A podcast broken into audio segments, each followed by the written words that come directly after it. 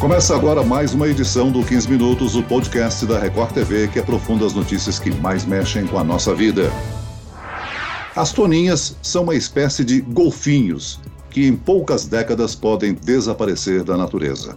A preocupação com essa espécie é de biólogos que cuidam de animais marinhos no litoral paulista. Nos últimos cinco anos, a toninha foi o cetáceo que mais apareceu morto nas praias da região. No Jornal da Record, nós temos mostrado os fatores que implicam no risco de extinção desses golfinhos. Mas o que podemos fazer para preservar a espécie? O biólogo do projeto de conservação da toninha no Fundo Brasileiro para a Biodiversidade, André Aroeira, está aqui conosco para nos ajudar a responder essa questão. Bem-vindo, André. Olá, Celso, Fernanda. Prazer participar aqui do podcast e falar sobre as toninhas um pouquinho. E quem trouxe essas informações no Jornal da Record é a repórter do Litoral Paulista, Fernanda Burger. Olá, Fernanda, bem-vinda. Olá, Celso. Olá, André. Olha, é um prazer participar aqui do podcast, ainda mais para falar de um assunto tão importante que é conservação, preservação da natureza. E vamos falar das toninhas, né? Muita gente não conhece esse golfinho, mas é bom saber que as toninhas passam por uma dificuldade, por uma situação bem delicada. É, nós acompanhamos durante a reportagem que fizemos para o Jornal da Record sobre as toninhas é, o trabalho feito pelo Instituto Que fica em Praia Grande. E eles passaram alguns números alarmantes sobre essa espécie de golfinhos. O Instituto Biopesca já recebeu 320 toninhas que morreram enroscadas em redes de pesca. E nos últimos cinco anos, mais de 420 toninhas encalharam nas praias aqui do litoral paulista, já sem vida. Para vocês terem uma ideia, como é preocupante essa situação, é o cetáceo que mais aparece morto aqui na região, em toda a Baixada Santista, onde é a área de atuação do Instituto Biopesca. É, esse caso das redes de pesca seria uma das causas da morte de tantos golfinhos, né? É a ação humana, a gente sabe disso, né, André?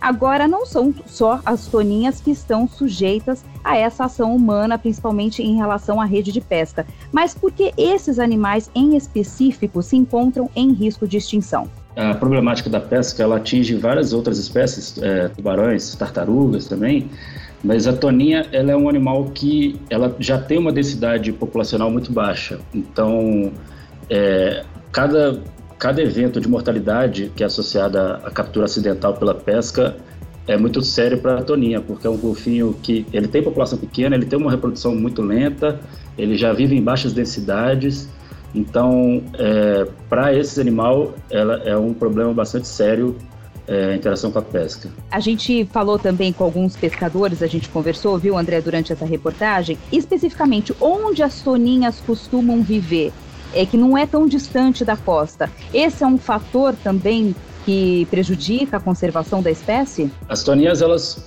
vivem geralmente até profundidades de, de até 30 metros, e elas ocorrem desde o Espírito Santo até o sul do Brasil, depois chega na Argentina, no Uruguai também. É, mas por, pelo fato de elas viverem tão próximas à costa, elas estão é, vivendo bem na área onde as pessoas estão usando, né? Então acaba que a chance de uma interação ocorrer é muito maior. E isso, com certeza, é um dos fatores primordiais para a alta mortalidade e para a ameaça dessa espécie que já é criticamente ameaçada aqui no Brasil. Ela realmente é o peixe desconhecido, a gente pode chamar assim, André? É, eles, eles costumam dizer que a toninha é um animal desconhecido porque ela é bem tímida. Então ela não é um animal que se mostra muito, ela não é aquele golfinho que faz espetáculo, que dá cambalhota, que sai da água e, e, e dá show. Então, e ela, ela, é bem tímida e ela tem grupos muito pequenos, então geralmente de dois a cinco indivíduos, às vezes um pouquinho mais. Então ela é, ela é bem difícil de ver, alguns lugares falam que é o fantasma. Então em toda a distribuição dela a gente tem essa, essa questão relacionada. É um golfinho que até os próprios, próprios pescadores às vezes têm alguma dificuldade de, de, de reconhecer porque eles viram muito pouco. Os pesquisadores que a gente trabalha no, no nosso projeto, eles contam, a maioria deles é, demorou muitos anos para ver a primeira toninha. Então eles trabalharam 10 anos com o animal e foram ver o primeiro animal vivo, na, é, livre na natureza, é, depois de muito tempo. Então é um animal que é, é realmente bem, bem é, emblemático assim nesse sentido. Ô André, eu sou catarinense e lá no sul do Brasil, uh, o golfinho é um amigo do pescador, né? Principalmente porque ele cerca o cardume da tainha, ou seja, ele aproxima o cardume da praia onde o pescador lança a tarrafa. Uh, a, a, toninha tem esse comportamento com relação aos pescadores também, não? Não, a toninha não. A toninha é um animal bem tímido e ela não, não tem essa curiosidade, ela não tem essa interação tão grande, não. O, é, algumas espécies realmente fazem isso a toninha ela tem uma distribuição bem é, significativa. Uma boa parte da população está no sul do Brasil, está no norte do Rio Grande do Sul, está tá, chega em Santa Catarina, é, mas esse tipo de interação ela não faz. Ela é um animal que quando você está chegando perto, ela costuma ficar bem discreta. Assim. Ela lembra um pouquinho o, o boto da Amazônia, o parente antigo dela, é o parente mais próximo dela, o boto cor-de-rosa, e ele também tem esse comportamento discreto, ela é meio que, acho que é de família, se assim, ela já tem essa timidez. Fernanda, na matéria do Jornal da Record, vocês se depararam com pessoas que buscam ajudar na preservação das toninhas, não é mesmo? É isso mesmo, Celso. Nós conversamos, além é, de também conversar com biólogos, entrevistamos pescadores aqui do litoral de São Paulo, principalmente é, artesanais, pescadores artesanais, que têm barcos menores, saem poucos pescadores, e eles, é, lógico, eles lançam ao mar as redes de espera para pescar os peixes, mas eles têm um, uma profunda preocupação de preservar a natureza, justamente porque eles precisam dela. Então, eles fazem uma parceria com os institutos de resgate de animais marinhos aqui do litoral paulista. Por exemplo, com o Instituto Biopesca. É, se eles avistam um animal, por exemplo, uma tartaruga, que não é o alvo da pesca, uma situação debilitada, um, a tartaruga não está muito bem, eles resgatam essa tartaruga, mandam foto por mensagem de celular para as biólogas do instituto e elas ao ver a foto ou um vídeo, elas dão uma orientação para esses pescadores. E essa parceria já salvou muitos animais. Eles aprenderam, inclusive, a fazer massagem cardíaca em tartarugas para poder é, salvá-las. A gente pode até ouvir um trechinho da entrevista desse pescador. Uma tartaruga, por exemplo, se ela está super bem, a gente já solta. A ideia é já soltar.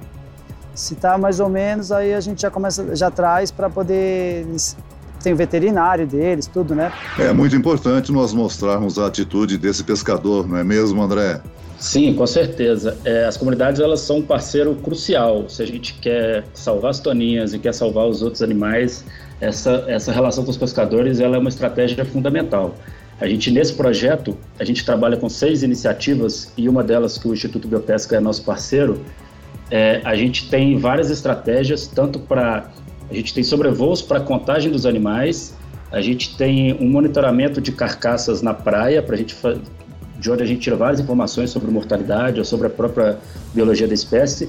E um fator fundamental é o trabalho com as comunidades e com os pescadores.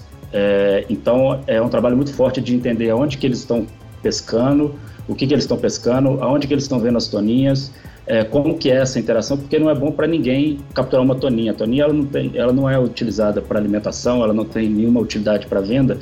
É, então, os pescadores a gente, a gente sente no campo que eles realmente eles não, eles não querem capturar e eles ficam tristes quando, quando ocorre essa captura acidental. Então, é, é um dos pilares do, do trabalho para salvar as toninhas, é, é essa relação direta com, com a pesca, que é quem está lá, é quem conhece o animal, é quem vai estar tá convivendo com ele todos os dias. Né? E André, eu acho também importante a gente ressaltar, a gente está falando aqui de toninha, que a gente sabe que é uma espécie criticamente ameaçada de extinção, mas para o meio ambiente marítimo, para a fauna brasileira, todos os golfinhos têm importância, né, André? Sim, todos eles. A gente fala muito da, da toninha, a gente tem um esforço muito grande na toninha, porque ela é um animal que é bastante desconhecido, né, como a gente já falou, um animal bastante difícil de ver, e, mas, e ela é a mais ameaçada, mas é, todos esses animais são muito importantes para o equilíbrio da, da, cadeia marinha e tem o seu papel é, é, preponderante ali na, na, no equilíbrio do ecossistema, então é muito importante a gente trabalhar com todos eles e ter a melhor ferramenta. É, e, é, e é legal porque tudo que a gente sabe sobre a toninha, tudo que a gente coleta de informação e todas as estratégias que a gente adota para a toninha, elas se estendem para os outros animais, né? Então, para os outros golfinhos também, e essas outras espécies que a gente já mencionou, as tartarugas, os tubarões, que também são alvo da mesma captura. Então, quando a gente começa a proteger a toninha, a gente está, é, num guarda-chuva, a gente está protegendo várias outras espécies marinhas e o ambiente marinho, porque se a toninha está bem, está saudável, é um sinal de que todo o ecossistema está saudável, porque o animal é um indicador de, de qualidade ambiental muito forte, é um animal bastante sensível. Uma das biólogas, André, que entrevistamos, viu, Celso, é, chegou a comentar, fazer um comparativo para a gente entender a importância desses animais para a natureza, que os cetáceos, de uma forma geral, eles são como engenheiros do mar, né? É, o que comem, que eles produzem, eles defecam e já alimentam outros peixes, outros animais. Então é um ciclo que está tão fechadinho Sim. e equilibrado que funciona bem. E quando você perde uma espécie, o que isso significa para a natureza? Explica para gente, André. É, a perda da tonia tem, acho que tem dois sentidos. O primeiro é que essa, ela é uma linhagem evolutiva dos cetáceos única. Então, como eu falei, ela é parente do boto da Amazônia, o boto cor-de-rosa, mas é, é, são eles se separaram há milhões de anos e a toninha da família dela, só ela que é, ela é a única sobrevivente. A gente tem outras espécies que foram extintas no passado. Então, ela é um é um fóssil vivo, está ali muito antes do ser humano chegar. Então, ela é uma espécie é, muito importante nesse sentido, é uma linhagem evolutiva inteira. E também pelo papel ecológico, né? Então ela faz, ela, ela tem o seu, os seus hábitos, ela captura peixes é, específicos, ela vive em áreas que outros golfinhos é, fa, faz papel que outros golfinhos não conseguem preencher. Ela está inserida numa dinâmica é, ecológica que é única, né? Que é, ela é especializada, né? ela está ali há milhões de anos fazendo aquilo, então é um papel fundamental que se a gente perde, ele é muito difícil de ser reposto e ele tem, é, ele, isso desencadeia um monte de consequências em toda a cadeia ecológica marinha e gera uma série de desequilíbrios que a gente não consegue nem prever no momento. Fernanda, você acompanhou de perto a ação do Instituto Biopesca nos cuidados desses golfinhos. Como é que funciona o processo de resgate e reabilitação até eles serem devolvidos à natureza? Em relação ao Instituto Biopesca, Celso, eles fazem um primeiro atendimento aos animais marinhos que chegam com alguma dificuldade de voltar para o mar imediatamente. Então, eles têm uma base, uma sede que fica é, em Praia Grande, onde eles fazem esse primeiro atendimento. Tartarugas, aves marinhas, é, pinguins, é, são diversos animais que chegam. O animal ele precisa de uma reabilitação por um tempo, período maior, Daí eles são encaminhados para outros institutos de resgate de animais marinhos que também ficam aqui na Baixada Santista. Agora, em relação às toninhas, tem um dado muito alarmante, muito preocupante do Instituto Biopesca. Além daqueles números que nós já comentamos, é, a última toninha que apareceu viva para as biólogas, para as veterinárias de, do Instituto Biopesca, foi em dezembro do ano passado. Era uma toninha filhote que apareceu na praia. O, as biólogas foram chamadas por pescadores, encontraram. Ela já estava muito é, debilitada. E essas biólogas fizeram uma espécie de uma piscina na praia para tentar reabilitar aquele filhotinho e devolver à natureza e ficaram o dia inteiro, durante horas, tentando fazer essa reabilitação.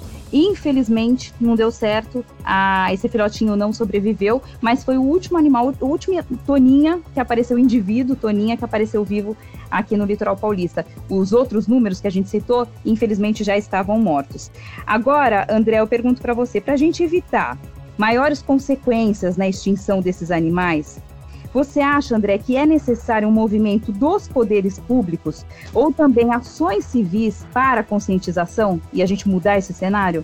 Sim, com certeza. O, inclusive é o foco é, primordial do nosso projeto. A gente está com essas seis iniciativas que trabalham desde o Espírito Santo até o Rio Grande do Sul. A gente tem seis iniciativas que vão abranger toda a área de distribuição da toninha e a, e a ideia é pegar de maneira ampla todas as, as todas as, é, as frentes que a gente pode atacar para tentar resolver esse problema. É uma situação em que a gente está tentando da melhor maneira possível reunir o máximo de informações, mas aí a gente vai precisar transformar isso em políticas efetivas. Então a gente vai estar disponibilizando todos esses dados é, para que a gente consiga fazer estratégias que de fato venham salvar a Toninha, porque nós não temos muito mais que algumas décadas para tentar reverter esse quadro. Muito bem, nós chegamos ao fim desta edição do 15 Minutos. Eu agradeço a participação do biólogo do projeto de conservação da Toninha do Fundo Brasileiro para a Biodiversidade, André Arueira. Obrigado, André. Obrigado, Celso, Fernanda. Ficamos à disposição para outros, outros momentos. Obrigado. E agradeço a presença da repórter da Record TV, Fernanda Burger. Fernanda. Eu que agradeço, Celso. Obrigada a você. E obrigado, André, por essas informações tão importantes. Esse podcast contou com a produção de Homero Augusto e dos estagiários Andresa Tornelli, David Bezerra, sonoplastia de Pedro Angeli e eu, Celso Freitas, te aguardo no próximo episódio. Até lá!